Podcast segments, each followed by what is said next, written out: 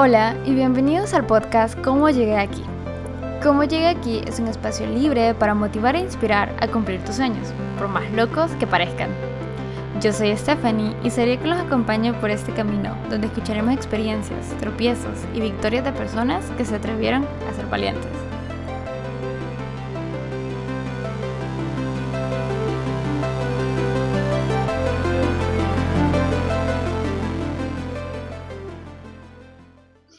Este episodio tenemos como invitado a Moisés Godoy, fundador de Great Media, una casa de creación de contenidos que está desde hace ocho años. Bienvenido. Gracias por la invitación, Stephanie. Y bueno, empecemos. Sí, bueno, buenísimo. Eh, y, y, ya iniciando, me gustaría que nos presentaras un poco de qué y más a fondo de lo que es Great Media.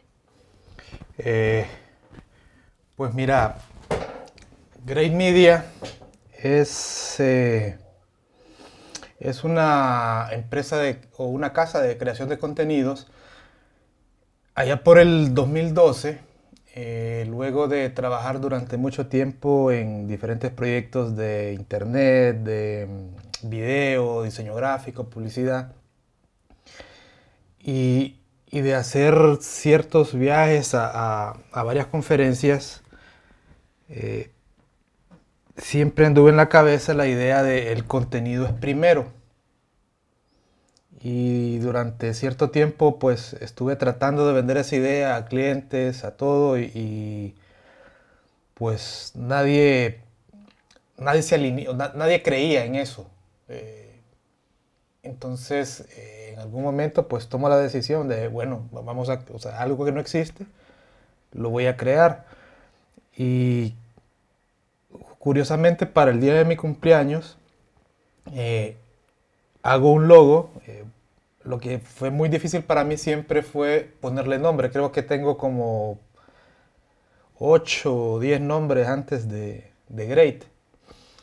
Eh, y con logo y toda la cosa. Y nunca lo consolidé y, tuve varias ideas de, montar empresas, de cómo hacerlo, pero nunca llegaron a, a existir. Y fue con Great, ese día de mi cumpleaños, eh, hice un, créeme que fue la primera versión, la compartí con un amigo. Hey, me dijo, ¿y qué es esto? No, mira, como ya no estoy trabajando y, decidí pues montar una empresa, es, es, una empresa que se trata de esto, esto, esto, esto. ¡Hey, qué cool! Y creo que ahí nace Great, en ese instante. Eh, tengo la, la, fotografía del, del screenshot que le mandé porque en, ese tiempo no, o al menos yo no sabía cómo se hacía de mandar la imagen vía, vía celular, sino que le envié un screenshot. Y ese día nace Great. Y, desde ahí en adelante, pues, eh, comencé mm, este camino. Em, el Moisés de antes de Great Media, ¿cómo, cómo era ese Moisés? Uf, era presuntuoso, egocentrista, era como, como podrías decir, realmente sí creo que, la empresa también hace un cambio, esto hace un cambio en mi forma de, ser como persona. Creo que estaba bastante enfocado en, en hacer cosas por decirte que produjeran dinero. O sea, mi trabajo era que las empresas tuvieran campañas que fueran exitosas y acomodiera el lugar. Pues. Y creo que parte de lo de Great Media fue, fue eso, fue parar eso. Eh, llegó un momento, o sea, yo renuncio un sábado, eh, uno o dos meses antes de esta fecha, cansado de todo eso. Eh, realmente estresado y, sin ánimo de continuar pues en, eso. Creo que me tomo esos dos meses para, para repensarla, pues, porque realmente no era la persona que, quería ser. Creo que Great Media pues marca ese, ese cambio en mi personalidad, en, cómo afronto el mundo o, en cómo soy realmente como persona, pues. Creo que me, ayudó a, entender que, hay más que trabajo, que hay que ser solidario y que las buenas ideas pues cuestan. Y mm, bueno, em, de lo que hemos hablado, ¿verdad? De, de mucho de lo que hemos hablado en, reuniones y cosas así, pues yo sé que tuviste una, una, mm, una línea de trabajo, o bueno, un historial de trabajo bien grande. Trabajaste en, empresas bien importantes, hiciste cosas bien, bien cool. Eh, ¿qué, estudiaste al final? Mira, es gracioso. Eh, yo estudié, o sea, yo, yo salí de mecánico del colegio eh, bachiller en mecánica y técnico medio en mecánica industrial. Eh, Decido entrar a la universidad. Para ese tiempo, pues me tocó salir en la lista de los favorecidos para hacer el, servicio militar. estuve alrededor de seis meses, algo por ahí, y estudiaba ingeniería civil. Eh, vi que no era lo mío, o sea, salí del, pude salir desde lo del servicio militar. Después estuve seis meses en ingeniería industrial. Tampoco era lo mío. Estuve dos años estudiando Derecho.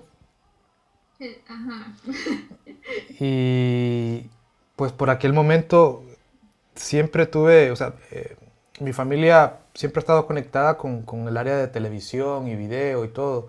Y creo que desde muy pequeño, desde cuatro o cinco tuve, eh, años tuve acceso a, estar en, canales de televisión, en radio, en todo esto. Y, aunque no lo miraba como una carrera así, siempre fue algo que me que, que, tuve, que fue latente durante toda mi, mi, mi, crianza. Eh, entonces decido por diseño gráfico, no por decisión propia, sino porque mi mamá me dice, vos vas a tener que estudiar algo buscarle. Entonces en aquel momento pues eh, no había carrera de diseño gráfico. Estoy hablando alrededor del 2000, 1999, 2000 por ahí. Y lo que había era un curso de un año en GBM. Pues entro a ese curso que como la mayoría de cosas eh, pues no terminé. Mayoría de cosas de referente. Sí, creo que, que, mi problema, o, o no sé mi problema o es mi virtud, es que me gusta aprender solo. O sea, soy bastante autodidacta. De hecho, en el, 2000, cuando consigo mi primer trabajo en una agencia de publicidad, eh, multimedia, en, multimedia publicidad, era una de las agencias más grandes de ese tiempo. Eh, trabajar ahí era como, como ah, ya estás pues en, el medio, pues, llegar hasta ahí. Entonces recuerdo que llevábamos la cuenta de un proveedor de internet y y teníamos acceso al internet de alta velocidad. En aquel tiempo, estoy hablando en el 2000, teníamos la, las velocidades que tenemos ahora. Entonces, eh, para mí fue como un descubrimiento. Empecé a bajar manuales, programas y empecé lo, este conocimiento de autodidacta. Aprendí a editar, a diseñar páginas y a hacer muchas cosas a través de, de eso. Y creo que, que desde ahí no, no, he dejado de aprender. Creo que, es una, una constante. Eh, ¿Sí? Es una constante. Y pues de ahí, pues, eh, a través de, de, talleres, de conferencias, pues reforzar, porque vos sabes que, que, si uno tenés pues un cartón que diga que hiciste eso, nadie te cree, pues. Entonces he tratado de ir reforzando a través de, de eso pues todo el conocimiento pues. Pero básicamente creo que descubrí la educación en línea en el 2000-2001 y desde ahí pues no he dejado de, adquirirla y de ir, porque creo que te da la, oportunidad de ir al ritmo de, de, los avances tecnológicos, porque no estás limitado a un conocimiento que te dan en un aula que de repente está desfasado dos, tres años, sino que hacerlo de esta manera me permite pues eh, ir encontrando eh, tendencias nuevas y mantenerme actualizado. Pues. Y creo que, esa ha sido la base. No solo en, una, en la misma caja en la que te dijeron que te quedaras, pues. Sí, de hecho yo empecé como diseñador. Después, eh, mm, a raíz de todo esto del internet, decidí que tengo que hacer páginas de internet. Eh, estuve diseñando páginas durante pues, que 5 o 6 años. Eh, fui director creativo de McCann Erickson también durante 5 años. Llevé marcas como Coca-Cola, Salvavida, Banco Atlántida.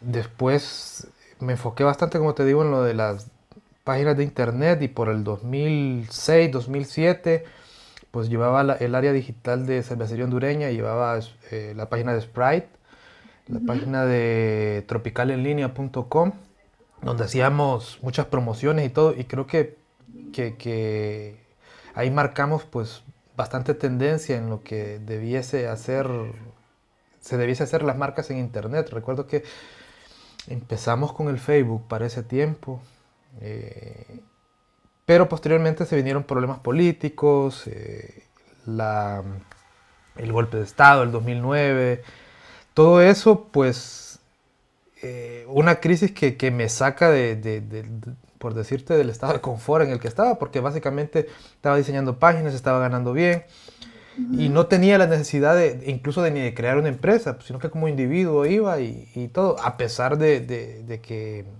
eh, mi mamá, mi mamá era mi contadora de, que me llevaba las cuentas, me decía, no, tenés que hacer la empresa, tenés que llevar presupuesto, tenés que hacer estados de resultados, tenés que hacer todo esto porque es lo que te, te va a hacer que tu empresa se mantenga, que, que sea una empresa estable. Pero la juventud y todo eso, entonces, no, pues sí estoy bien. Eh, pasa esto y el primer presupuesto que recortan, pues es el presupuesto digital. Y entonces, 2009, eh, prácticamente me dicen dentro de tres meses ya cortamos todo lo que tenemos y ya no tenés trabajo. Y empieza la cuenta regresiva de tres meses a, ver qué hago. Eh, tuve la oportunidad de, hacer la página de stereomil.com, todo el concepto, el diseño gráfico, logo e incluso la página web. Entonces el dueño de la empresa pues me ofreció trabajo en la dirección de la productora de Villafer se llama. Eh, e inicié ahí en 2010, un periodo de, donde era el productor general pero a mí me gusta hacer de todo, entonces empecé a diseñar, a animar, a, hacer de todo un poco y a tratar de, de, darle en ese momento a la empresa, pues, eh, yo, venía de agencias de publicidad y, de ser, en todo caso, el cliente. Y entro a, a esto de la producción y digo, ok, yo sé que es lo que necesita una empresa como esta porque he estado del otro lado, pues sé los requerimientos que necesita un cliente y todo. Entonces trato de transferirle toda esa, todo ese aprendizaje a la empresa. Durante tres años tuvimos, llevamos las campañas de turismo. La verdad hicimos comerciales para la mayoría de marcas que había en el mercado porque sí, sí tenía esa fuerza en ese instante la, la productora. Alrededor del 2012 eh, como te digo, era mucho trabajo, era muchas exigencias. Eh, llegó un momento en que, en que evalúas tu vida. Creo que, que, en mi vida he tenido tres puntos claves en los que he tomado decisiones inmediatas. Una fue un accidente que tuve en el 2007 donde renuncié a todo y, e inicié esta etapa que, te comenté anteriormente. Eh, la del 2009, que es la crisis política que me deja sin trabajo y me toca volver a empezar. Y este momento en 2012, donde evalúo hacia atrás y, y decido que el trabajo no necesariamente debe ser algo o sea, no debe ser algo que te esclavice. Creo que aunque estés apasionado de algo, hay límites y hay equilibrio. Y pues ahí tomó la decisión de, de ser independiente. Nace Great Media. Compro una, una Canon 7D, recuerdo.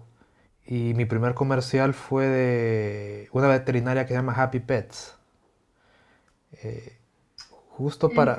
Sí, justo para, para ese momento, mi mejor amigo eh, renuncia de la agencia de publicidad y, inicia, inicia a nivel independiente, pues, y es el, el, primer cliente que él tuvo y el primer cliente que yo tuve.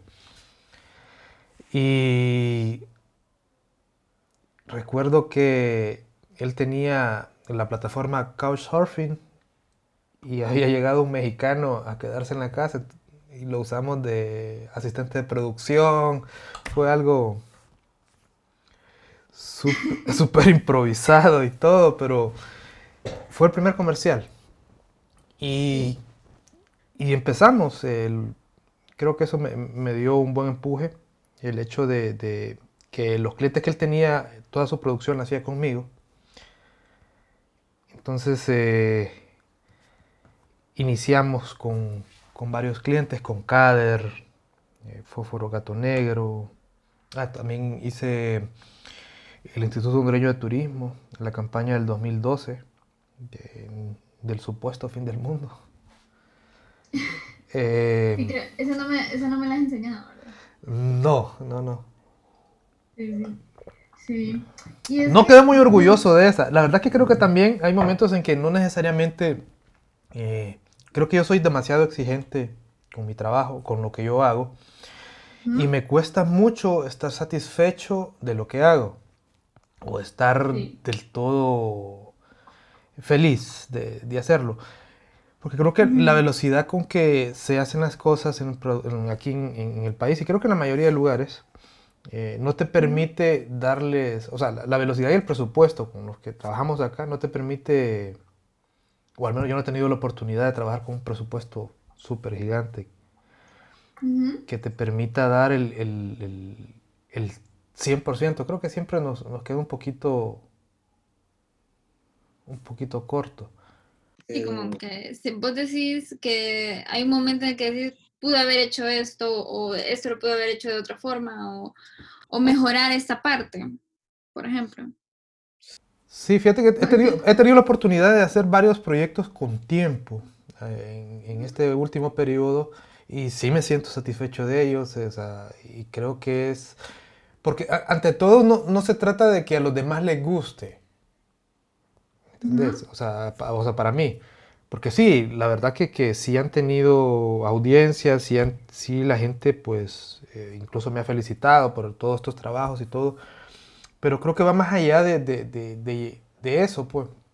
Sino que creo que en todo este trayecto, este camino, he buscado como mi propia voz como mi forma de contar las cosas, mi forma de decir lo que quiero decir. Y, creo que en base a eso es que, que, mido si estoy satisfecho o no estoy satisfecho. Pues. Entonces no necesariamente quiere decir que, que, que esté mal o, que, o que no esté o que no esté atractivo o que no tenga calidad. Simplemente no cumple con lo, lo que yo quiero hacer, por decirte. Claro. Y mm, ah, ya como siguiendo una línea de tiempo, ¿verdad? En este primer año, con este primer cliente, ¿qué, mm, qué tal fue ese primer año como Great Media ya, ya en, su, con nombre, con logo, con, con clientes? Em, ¿Qué miedo venciste durante ese, ese, ese año? Porque pues sí, siempre, uno siempre tiene miedo de, de que pase algo o de no tener los suficientes clientes o también incluso de no poder lograr la calidad que uno quiere? Pues mira, creo que no me dio tiempo de tener miedo. Eh, yo, yo, yo, evalúo esto un poco y, creo que lo que me ayudó bastante fue el hecho de, como te decía, de que mi mejor amigo entrara en la misma posición. Creo que eso me dio confianza me dio confianza y, tal vez eh, el hecho de que trabajamos, teníamos una visión muy, muy en conjunto, tuvimos trabajo todo ese primer año. Y creo que, eh, te digo, tuve la oportunidad de trabajar, incluso hicimos eh, algunas cosas con, con, Arturo Sosa, con, con varias gente, o sea, la, verdad fue, fue fantástico, o sea, se puede decir que fue, eh, lo recuerdo mucho porque viajé por todo Honduras, no sé, o sea, creo que ha sido el mejor año. Creo que... ¿Ese primer año? Sí, ese primer año, como te digo, y pasó todo tan rápido, todo tan bien, que, que no tuve chance de, preocuparme. Y creo que eso, más bien fue, fue el problema, porque el siguiente año sí no fue tan bueno. Y creo que esa, esa adrenalina que traes y ese, ah, todo va a salir bien, todo va a salir no, no me permitió pues prever ciertas circunstancias eh, como eso, como el hecho de no tener clientes, porque los tenía, pues. Y, venían y venían y venían y venían. Y, el hecho de que en el segundo año, porque fue, sí fue el, segundo año donde sí, ya vino un bajón, no, no estaba listo para, para, para, para eso que venía y, no tomé las medidas que, debí tomar. Creo que tomé malas decisiones en ese instante, pero al final pues te ayudan a, ir creciendo. Pues. Que, igual, igual que te vaya difícil, porque te va a ir difícil, eso es claro, te va a ir difícil, lo que no sabes es cuándo.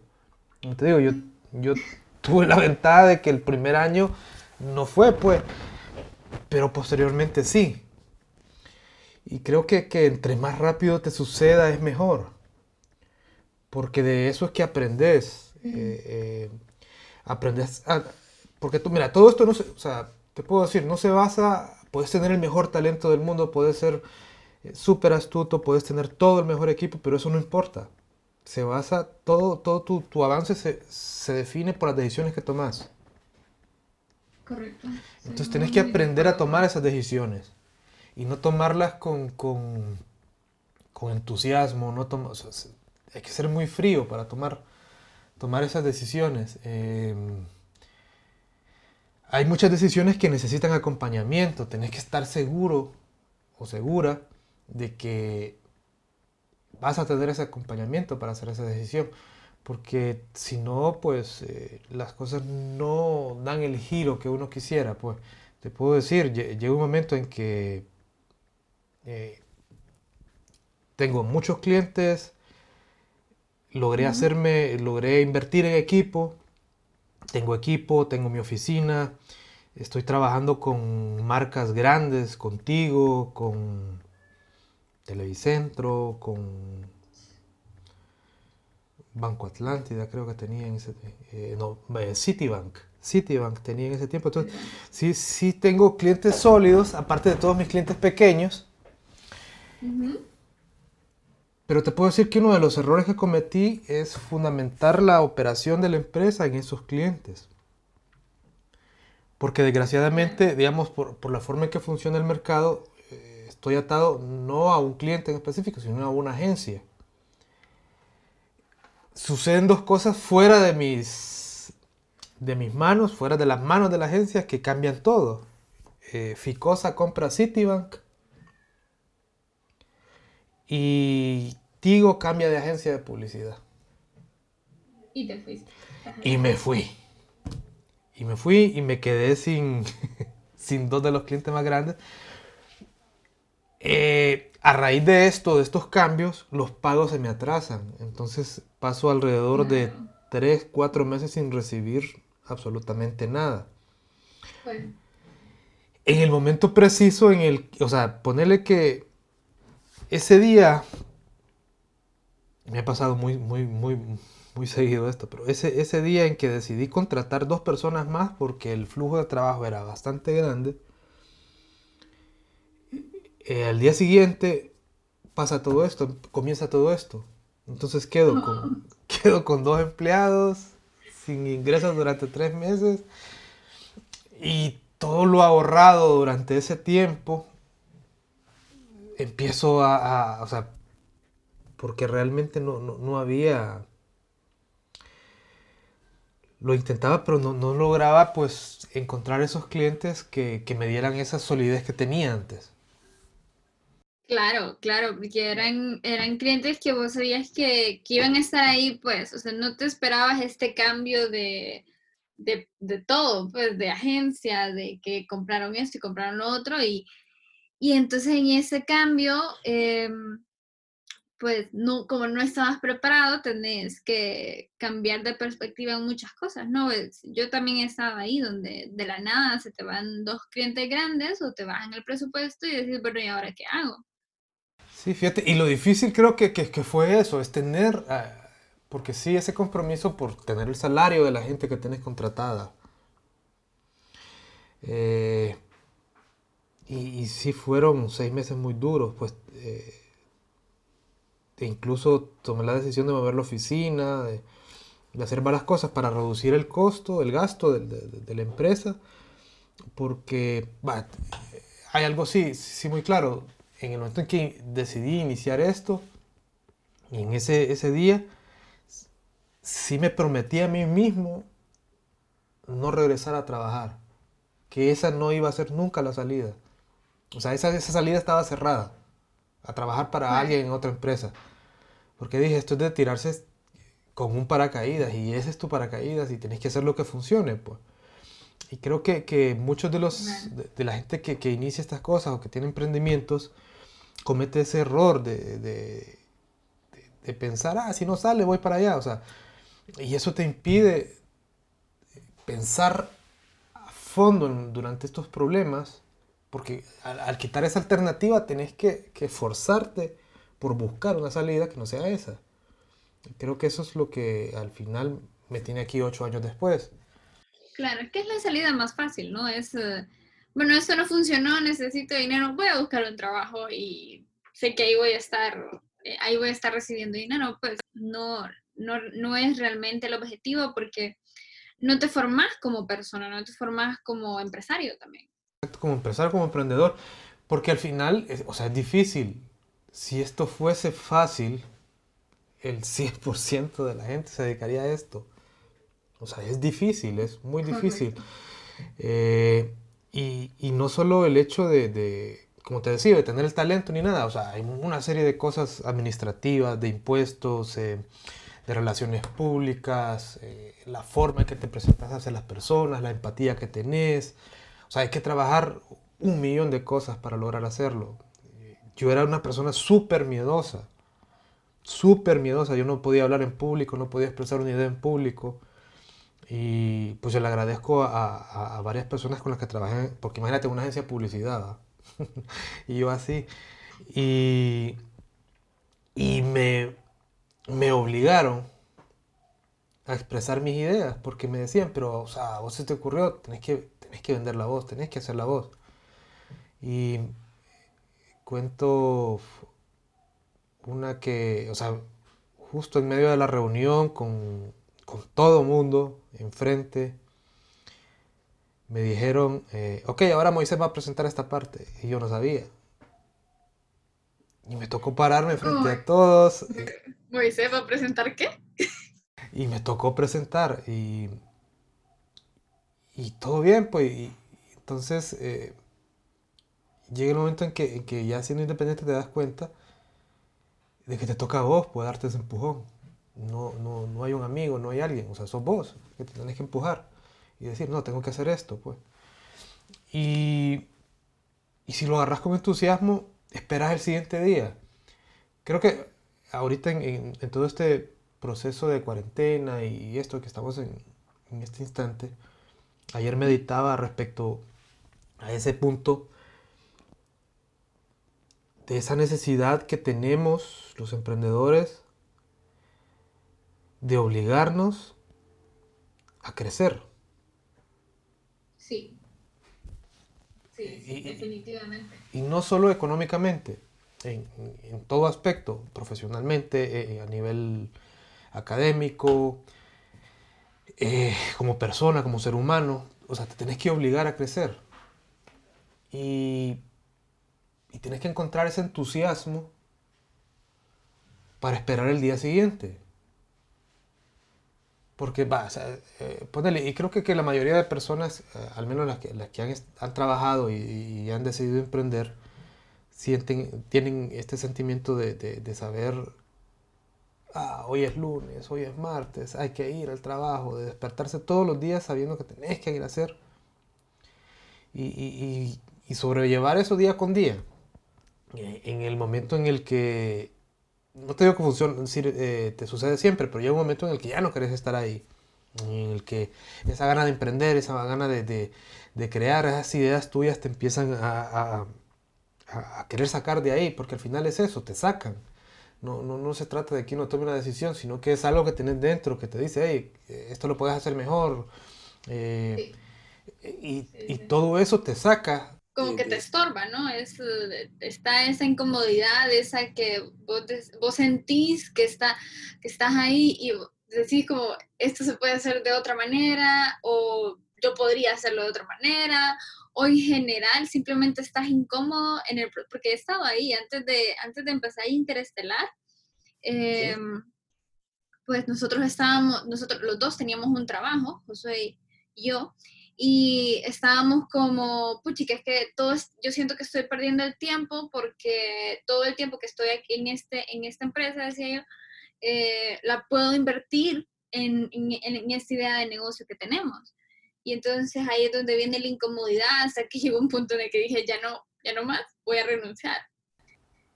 No, cabal. Pero, pero es eso, pero contigo, es algo que tienes dentro que te saca. Y, y, y eso te, te, empuja y creo que es lo que te tiene que mover día con día.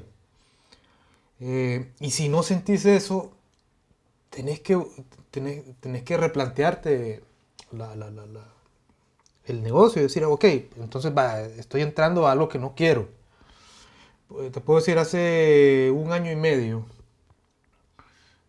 caigo en ese bache, en, el de, ok, pero estoy haciendo lo mismo que no quería hacer, solo que ahora la empresa es mía. Antes no lo quería hacer, pero era de alguien más y yo trabajaba para él. Ahora estoy nuevamente haciéndolo, solo que ahora es la empresa, la empresa es mía, pero no quiero estar acá. Entonces, ¿qué hago? Eh, mira, cuando trabajas en la producción audiovisual, eh, creo que en general en todo el mundo, siempre te piden demos. Eh, un demo para acá, un demo para allá, mira, y si, si, si se vende, pues todos ganamos y todo va. Eh, creo que soy bueno haciéndolos porque me pedían muchos. Eh, y ganaban las cuentas con los demos que hacía. Hacía storyboards. Y y empezaron a funcionar para las agencias, pero para mí no, porque no empecé a tener ese retorno que supuestamente me iba a recibir por, por hacer esos demos que iban a vender campañas. Y no recibí ese retorno, no me daban el, el, la, la, la, oportunidad ni siquiera de cotizar. Porque yo entiendo que esto es una o sea, esto, esto, es un mercado, pues al final no, no, se trata de que te den el trabajo, sino que te den la oportunidad de cotizar y, de entrar a la, pelea por, por, por, estos proyectos con otras empresas, ¿verdad? Pero no tenía ni esa oportunidad. Entonces eh, empecé a cobrarlos. Ya no son demos, ahora, ahora los cobro. Me los, me los pagaban porque al final, como te digo, funcionaban.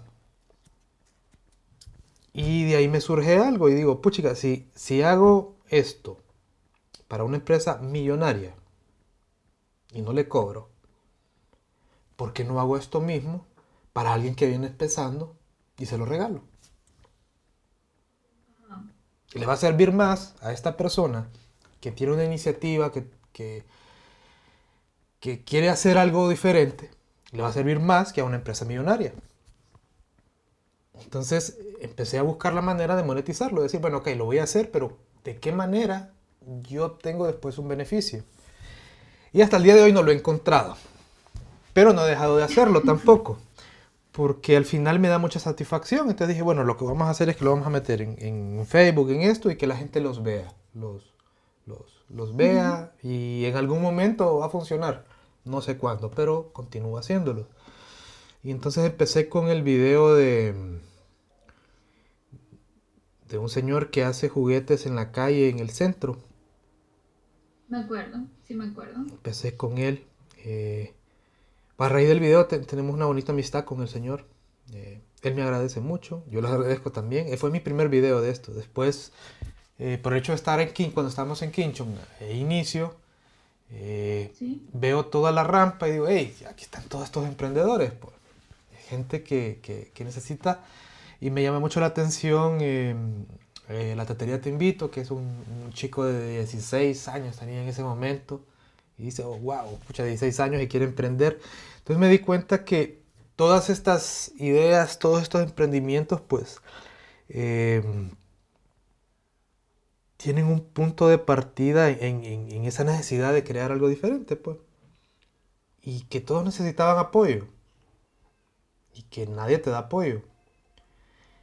Y que en algún momento, si me hubiese sucedido a mí, o sea, me hubiera encantado que alguien me dijera, hey, mira, te voy a ayudar en esto. Y dije, bueno, no, hay que, hay que hacerlo, hay que, hay que seguir. Y hasta la fecha llevo 54 videos de esto. No los hago tan seguidos como quisiera porque como te digo, no... me toca financiar en alguna manera por la producción. Entonces lo hago cuando hay espacios de trabajo, cuando no estoy tan lleno de trabajo. Trato de, ir grabando. En algún momento quise convertirlo en algo más. Empujé hacia... Las cosas no se dieron, tuve que retroceder un poco, pero la idea va ahí. Y creo que, que, no necesariamente hay que esperar que, una idea o que una iniciativa de este tipo te funcione en el primero, segundo mes, tercer mes y abandonarla. Creo que hay que madurar las ideas. Eh, eh, como te digo, o sea, va a llegar un momento en el que en el que va a estar mejor compenetrada y, y va a funcionar. Sí, esa parte también de, de, seguir haciéndolo, que es pues la, se me fue la palabra, em, consistencia. La consistencia creo que es como la, la madre de las disciplinas para, para, un emprendedor, pues la consistencia y la perseverancia. Que en cualquier, cualquier idea que vos tengas, si no están esas dos, eh, va a ser muy complicado o muchísimo más retador seguir con, con esa idea. Y otra cosa que te puedo decir, que, que debería ser una, una, una cualidad de, los emprendedores, es es tener muchas ideas. por decirte, te, han, te han enfocado en el punto en el que tenés que hacer una cosa en tu vida y, eso no es real. O sea, eh, decir, ah, sos carpintero, tenés que ser solo carpintero y tenés que esforzarte por ser el mejor carpintero. Creo que lo del mejor carpintero, eso no, no, no, no necesariamente te va a llevar a, a, al lugar que querés te puedo poner el caso, ah, imagínate Kobe Bryant, basquetbolista, y ganó un Oscar. O sea, no necesariamente solo el basquetbol te da, pues, o sea, tuvo la, la, oportunidad de eso y, ganó un Oscar. Eh, da Vinci era cualquier cantidad de cosas, escultor, escritor, esto. Entonces creo que, que, como emprendedor no te tiene que limitar eh, el hecho de que estés en un área en específico desarrollando un proyecto, porque al final es eso, es una idea, un proyecto desarrollado, pero puedes ver hacia los lados, pues. De repente esa, esa visión panorámica te puede ayudar a, encontrar en otro rubro algo que necesitas en lo que estás haciendo. Porque todo se complementa. Eh, pues, eh, por decirte, mi negocio, yo recurro mucho a, lo que es el arte, a la, literatura, eh, la tecnología, es muy importante pero, pero no necesariamente significa que, que, no puedes ver otras cosas, como eh, por ejemplo a mí me gusta mucho la carpintería, por eso, por eso la, y, y, no solo porque tengo, por decirte, una línea de negocio, no puedo pensar en un futuro decir, ay, voy a sacar una línea de, de sillas. El mundo no es como te decían que era, ¿verdad?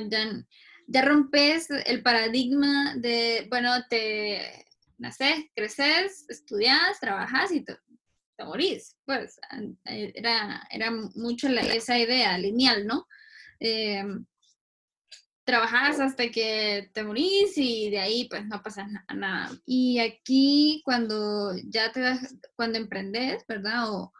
O cuando empezás algo que realmente te, te gusta, em, te das cuenta de que ahí, ahí no, no, no paras, no, no paras. Eh, y tu, tu, mente sigue pensando, hey, esto también podría ser una buena idea, te, te das cuenta de que también hay un montón de huecos en el mundo que todavía no están llenos y que a vos se te ocurre cómo llenar ese hueco, por ejemplo.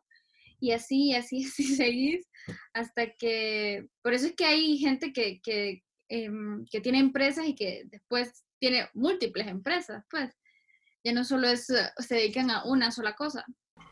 Sí, y, también es eso de, de, pensar de que, que, vas a ser Mark Zuckerberg el otro año o que vas a ser Bill Gates dentro de tres. Creo que, que, que, que sí, está bien, o sea, ojalá pudiera hacerlo, pues, pero pero vaya, pues, te puedo decir, ellos son, son la excepción. Sí. Son la excepción. O sea, hay 25 mil personas que, intentaron ese mismo día que, intentó Bill Gates. Y él lo logró. Entonces, eh, creo que se trata de no, parar. Porque no necesariamente es que vas a ser multimillonario. De repente de esas 25 mil personas, 20 mil tienen están bien. Viven de su trabajo, de su empresa, ¿me entendés? No son Bill pero están bien. Entonces, creo que, esa aspiración a, medirte como, como el último de la línea o el primero de la línea, eh, no debería de existir. Pues, cada uno de nosotros tiene sus, virtudes, sus limitantes, y, en la medida de tu esfuerzo vas a llegar al éxito que, que buscas, pues. Eh, ideas de un millón de dólares no, las tiene todo el mundo, pues. Y, creo que cuando surgen, la persona a la que se le ocurrió jamás pensó que iba a ser una idea de un millón de dólares. Entonces, creo que de eso se trata, de no pensar, voy a tener la mejor idea. Se trata de tener ideas y de hacerlas realidad. Y de hacer, hacer, hacer. Y en algún momento una de esas ideas te va a llevar a donde quieras llevar. Sí, correcto. yo, yo, tengo una lista de, yo hago lista de, proyectos y, los, los voy pensando y les voy dando cabeza y, qué pasaría si esto funciona. Y los veo durante mucho tiempo y les agrego, les quito. Sí, fíjate que yo también empecé una lista de ideas de, ahorita en esta, en esta, el, estar encerrada, eh, a veces de la nada miro algo y se me ocurre algo y lo anoto porque si no fijo se me olvida. Pero antes no hacía eso, fíjate, antes era como, hey, eso sería buena idea, pero ahí quedaba, pues. Y mm, hace poco miré un video que me decía, pues todas las ideas que tengas anotalas, que en algún momento pues, vas a conectar algo con algo y, y, te va a funcionar un montón para tu negocio o para otra cosa que, que necesitas, pues. Y probablemente de esas montón que tengas, una vas a hacer o dos. sí. Pero te, te, sirven para... Eh, es que te digo, el cerebro hay que ejercitarlo. Pues, o sea, eh, cuando yo entré a las agencias de publicidad, siempre pensé, ¡ay, qué creativa la gente! ¿Cómo se le ocurren estas ideas y todo? Y una vez que entras a los procesos a workshops y, y, empezás a ver, porque tuve la oportunidad de hacer workshops con, con, profesionales de Argentina, de Brasil, Puerto Rico, de varios lados, México, de varios lados del mundo, y venían a, hacer workshops creativos para varias marcas y ver que el proceso que llevan para eso es algo que se aprende, pues no necesariamente es una condición que trae de nacimiento. Solo se trata de entrenarte, de ser abierto, de... Y, hay técnica. Pues. Obviamente eh, la imaginación influye mucho. Entonces, entre más abierto seas a eso, entre mm, adquieras, o sea, leas bastante o veas muchos videos o, busques toda, todo ese alimento para tu imaginación, vas a, a ser mejor, pues. ¿Entiendes? Porque eso es, un proceso. Pero creo que todos somos creativos en la medida de, que encontremos la fórmula de hacerlo realidad. Porque la creatividad va más allá de, de, de, la publicidad y, de, las cosas. en el día a día, utilizar la creatividad en pensar cómo voy a cortar este mango más rápido. Tienes que encontrar una forma y la descubrí sin que nadie te lo explique, pues. Simplemente con saber cómo funciona un cuchillo, cómo está el mango y le vas a buscar. Y probablemente esa idea que se te ocurrió a vos se le ocurrió a otra persona en otro lado del mundo y creó un aparato un aparato mecánico que lo hace y cuando lo ves, ve, a mí me ocurrió esa idea, pero ya, ya está. Porque de, de eso se trata la creatividad, puede hacer, si no, simplemente es una idea. Gracias por escuchar este episodio. Moisés tiene muchas historias y experiencias que seguirnos contando. Por eso decidí que este episodio tendrá dos partes. Ya terminaste de escuchar la primera y muy pronto les estaré compartiendo la segunda. Gracias por escuchar este podcast y nos vemos en el próximo episodio. Bye.